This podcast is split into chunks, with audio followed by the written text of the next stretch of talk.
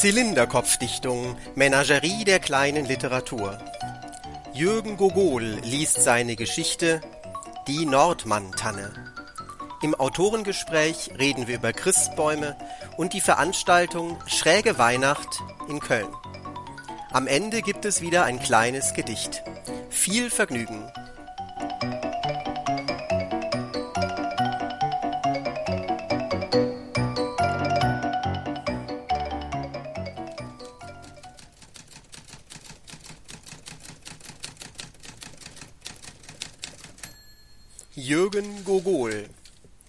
Die Nordmann-Tanne Die gute alte Zeit. Ein paar Tage vor dem Fest besuchten sie den Christbaumhehler ihres Vertrauens, entschieden sich wie immer für eine preisgünstige, schlanke Fichte aus lokaler Forstwirtschaft, die sich in ihrem Heim angenehm zwischen Rolf Benz Sofa und Flatscreen einfügen würde. Sie war an Ort und Stelle schnell montiert. Ihr lichtes Astwerk bot reichlich Platz für Kugeln, Lametta und anderen Tand. Kaum aufgestellt, entgrünte der Baum sich planmäßig. Schon am Heiligabendmorgen konnten sie das erste Kehrblech voll Nadeln vom Wohnzimmerboden abernten. Pünktlich zu Neujahr war die Fichte dann eine kahle Krüppelkiefer, was das Abschmücken erheblich erleichterte, und spätestens an drei Könige stand er neben der Mülltonne. Der Weihnachtsbaum. Lichtgestalt und Zier des hohen Festes, zugleich Symbol der Vergänglichkeit allen Seins. Metaphorik in Formvollendung. Dann aber kommt der Tag, an dem der Christbaumverkauf zum Hort des Übernatürlichen wird. Da fragt sie dieser Lodenhut Mephisto aus der Voreifel diabolisch grinsend das erste Mal, wie wäret denn mal mit einem schönen Nordmann? Die sind gut gewachsen und halten auch wat länger. Und in der Tat, schön anzusehen ist er wirklich, der Nordmann. Dichtes Geäst von kräftigem, gesunden Grün, von beeindruckender Größe und Erscheinung, ein Baum wie ein Kerl.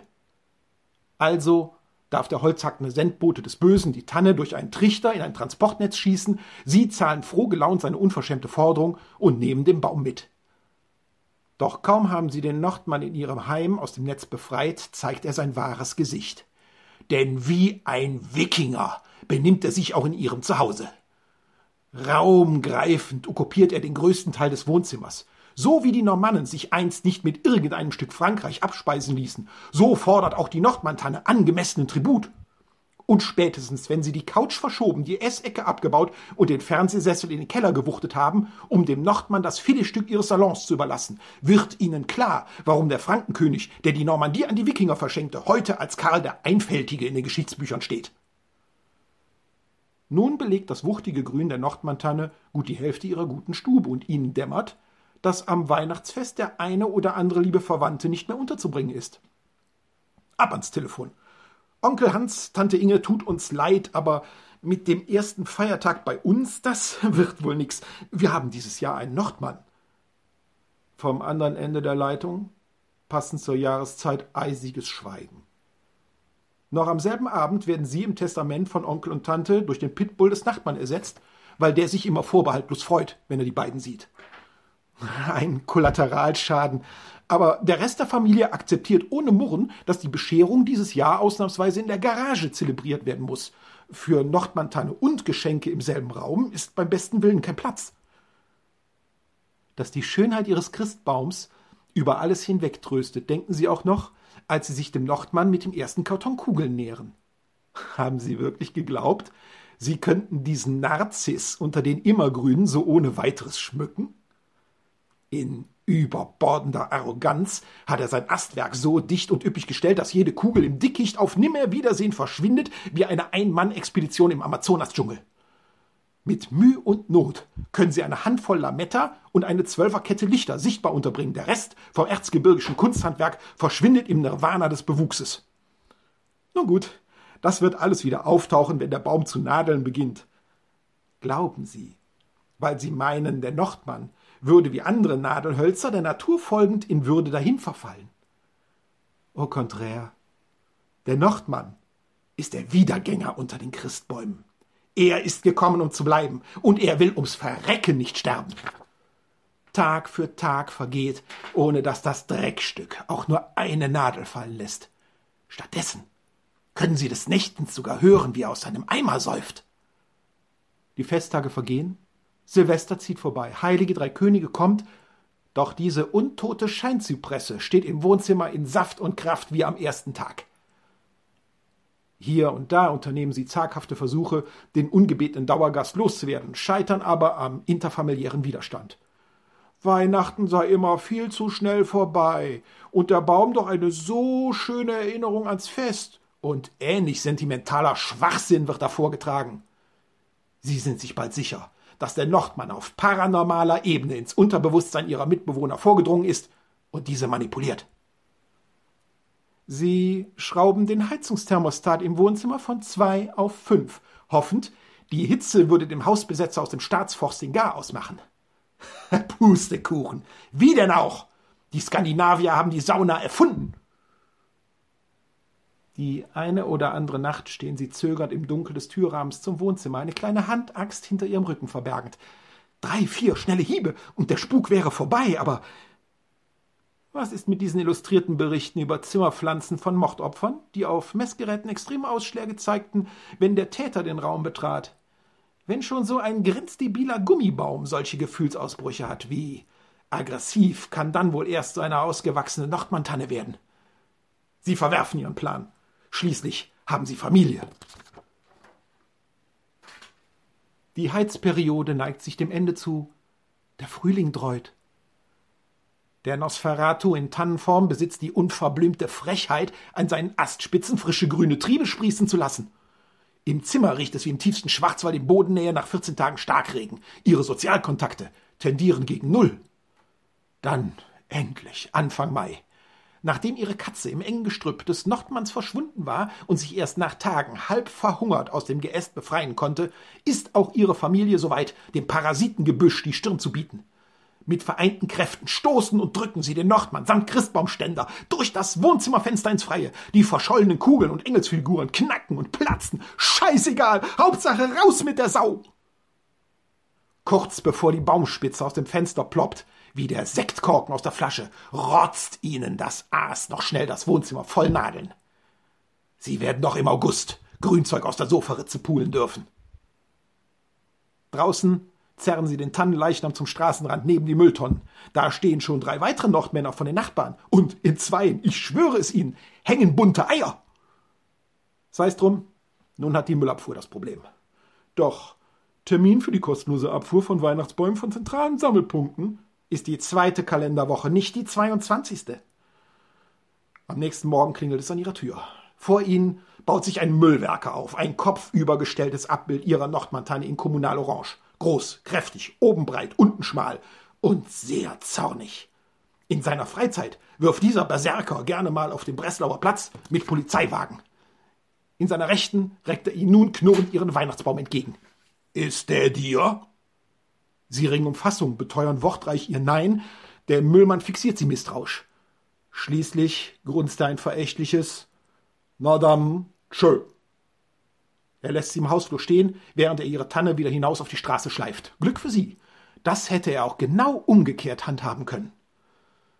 Am Nachmittag hat die Müllabfuhr zwar die Tonnen geleert, aber die Viererbande der Tannen steht in voller Pracht immer noch an dem Platz, wo ihre Vorbesitzer sie ausgewildert haben wie in der nächsten Woche. Und in der Woche darauf. Wiederkehrende Albträume plagen sie. Eine seltene Fledermausniste im abgestellten Altholz. Greenpeace-Aktivisten ketten sich an die Nordmänner. Die Stadt erklärt den Bereich zum Naturschutzgebiet. Und überhaupt, sie können sich des Eindrucks nicht erwehren, dass diese Horde Altchristbäume nicht mehr exakt am selben Platz steht bewegen sich diese Zombie-Koniferen tatsächlich Zentimeter für Zentimeter wieder auf die Wohnhäuser zu? Noch am selben Abend holen sie an der Tankstelle einen Kanister mit Benzin und eine Literflasche Jägermeister, des fehlenden Mutes wegen. Heute Nacht werden sie die Angelegenheit endgültig beenden. Doch die Nordmantannen sind fort. Wohin? Wer war's? Wer weiß. Der Druck der letzten Wochen entlädt sich schlagartig. Schluchzend sinken sie auf dem Mülltonnenplatz auf die Knie. Ihre Lieben finden sie dort am nächsten Morgen als verweintes Häufchen Elend. Der Jägermeister ist leer, sie und der Kanister sind noch voll. Aber das Drama ist vorbei. Endgültig. Ihr Zustand ist nichts, was nicht durch ein paar hundert Therapiestunden ausgebügelt werden könnte. Die Zeit vergeht. Weihnachten steht vor der Tür. Vorsichtshalber wechseln Sie den Christbaumhändler. Dieser sympathische junge Mann kommt extra aus dem Hochsauerland. Sein Schild verspricht frisch geschlagene Bäume aus eigenem Wald. Dank zweier Gläser Glühwein mit Schuss geben Sie ihm einen Vertrauensbonus. Speziell für Sie habe ich da noch ein echtes Prachtexemplar, lächelt er in Ihre Richtung. Und ich kann Ihnen versprechen, dass Sie lange Freude an dem Baum haben werden. Die Nordmann-Tanne, auf die er deutet, kommt Ihnen seltsam bekannt vor.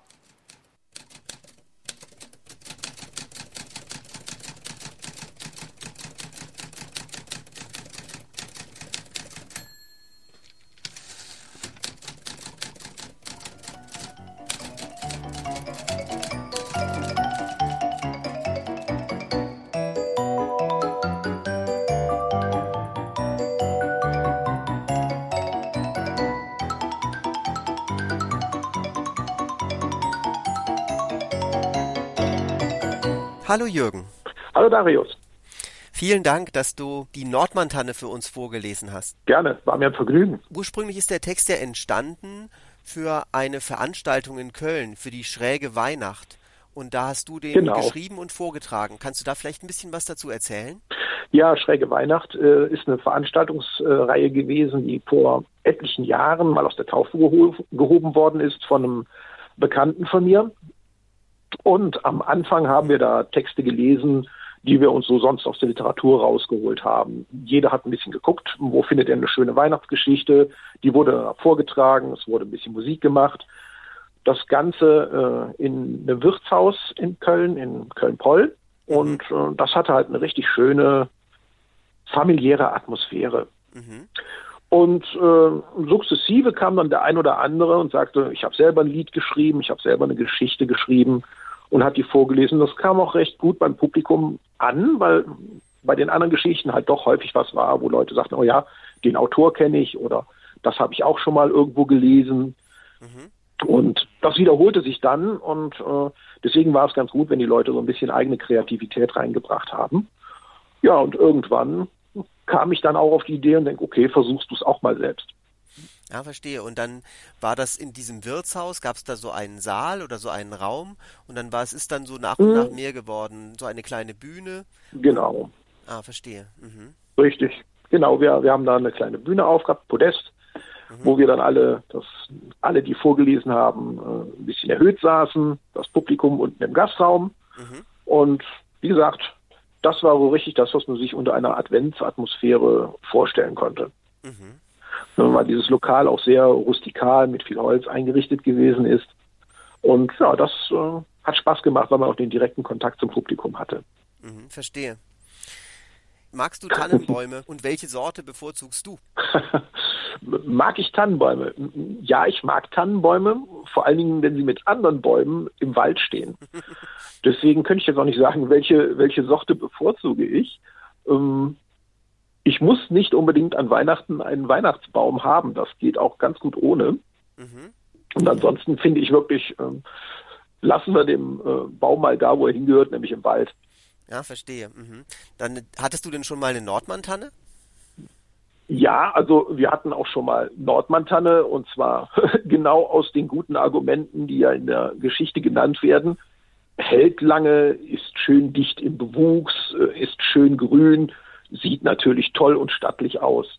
Mhm. Ähm, ich glaube, ich habe an, an Weihnachtsbäumen, wo ich vorhin gesagt habe, ein Baum gehört natürlich in erster Linie in den Wald, ähm, habe ich aus familiären Gründen mit Kindern und so weiter natürlich immer zwischendurch irgendwo auch Weihnachtsbäume gehabt. Ja, klar. Mhm. Und da haben wir das unterschiedlichste ausprobiert.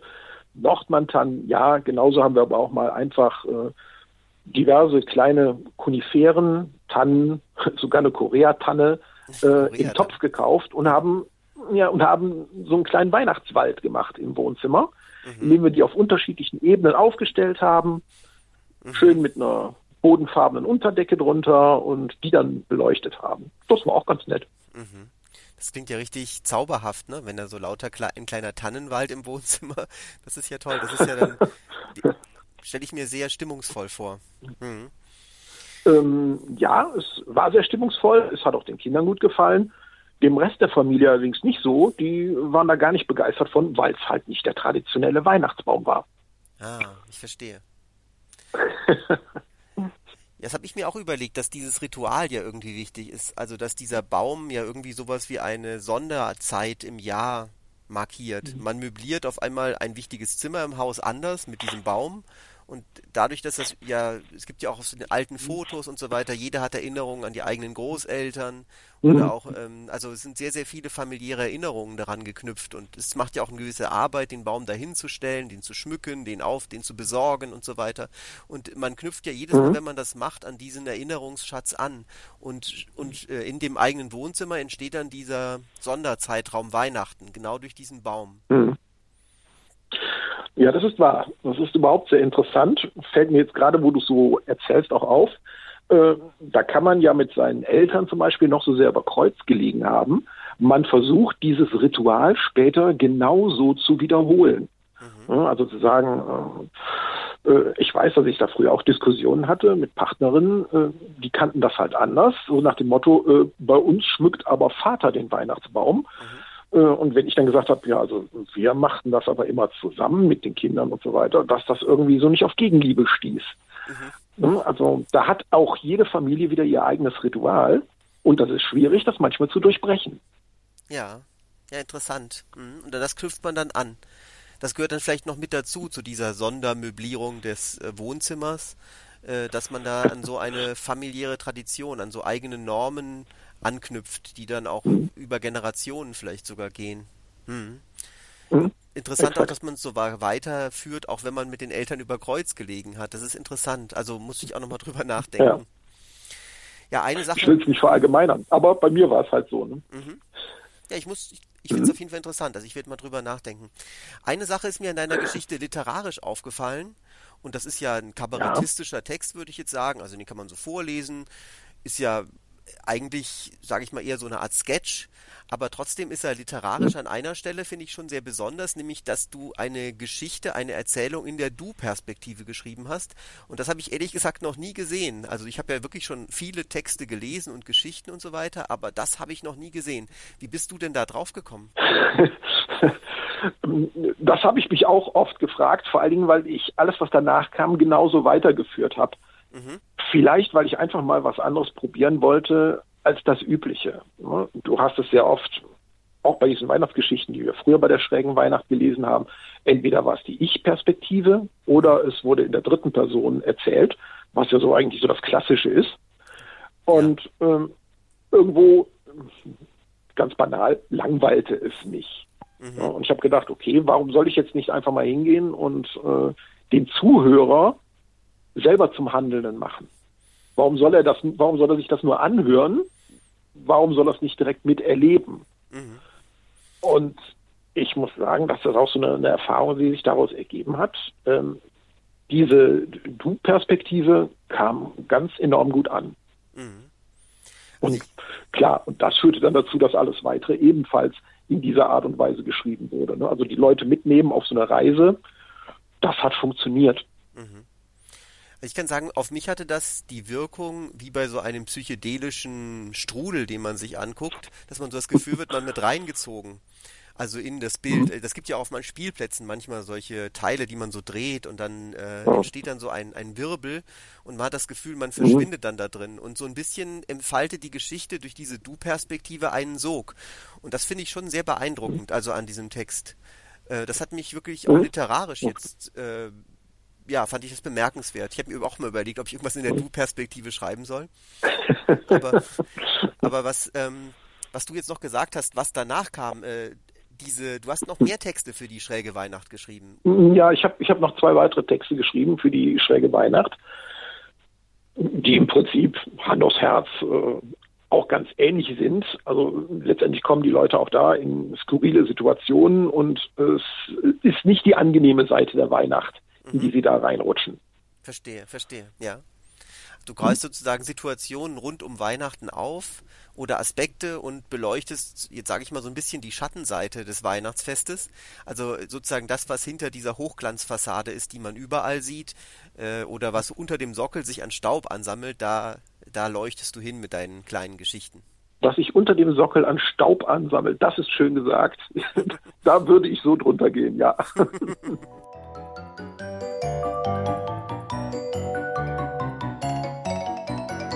Ich habe in der Vorbereitung von der von dieser Folge ein bisschen rumgesucht und habe dann äh, mhm. rausgefunden alles Mögliche über Weihnachten, Weihnachtsbräuche und so weiter.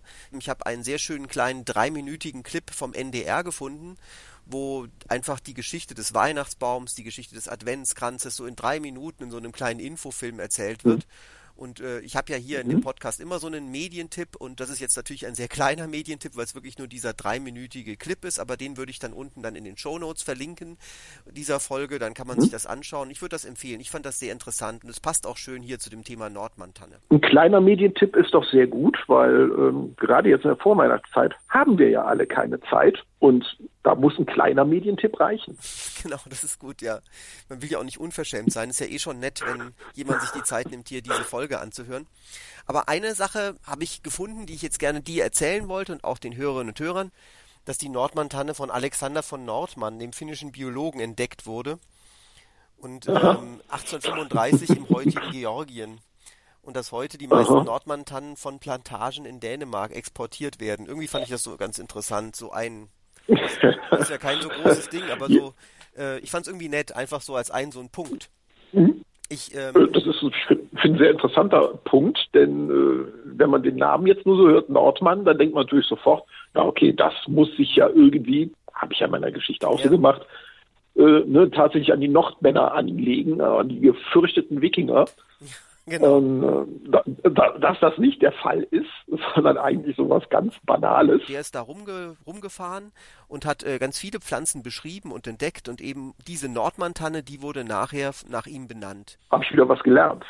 Ja, ja Ich muss jetzt zugeben, ich muss jetzt zugeben im Zusammenhang mit äh, meiner Geschichte, die Nordmantanne, mhm. habe ich eigentlich auch erst äh, in unserer beider Vorbereitung auf das ganze Thema angefangen, überhaupt mal zum Thema Weihnachtsbäume zu recherchieren und fand auch das, äh, das ein oder andere doch erstaunlich. Hätte ich nicht gedacht, ich hätte zum Beispiel auch gedacht, dass die Geschichte des Weihnachtsbaums viel, viel älter ist, also des traditionellen Weihnachtsbaums, wie wir ihn hier kennen. Mhm. Ähm, war doch sehr überrascht, dass es für die breite Masse eigentlich erst so vor gut 200 bis 150 Jahren angefangen hat, dass es so populär geworden ist.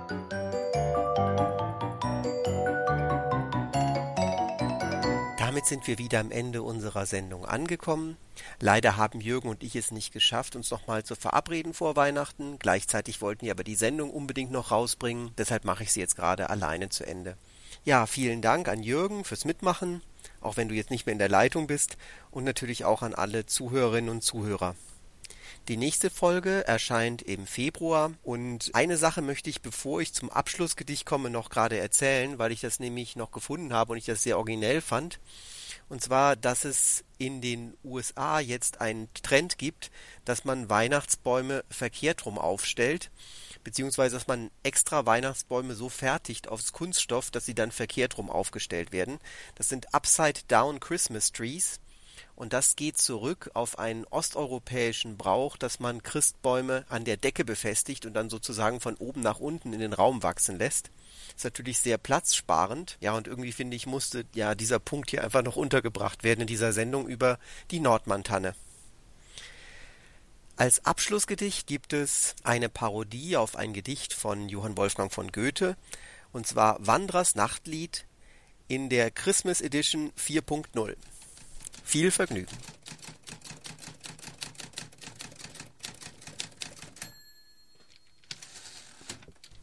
Über allen Kipferln ist Ruh. An allen Tagen spürest du Kekse im Bauch. Die Zimtsterne liegen auf Halde. Warte nur, balde leuchten sie auch.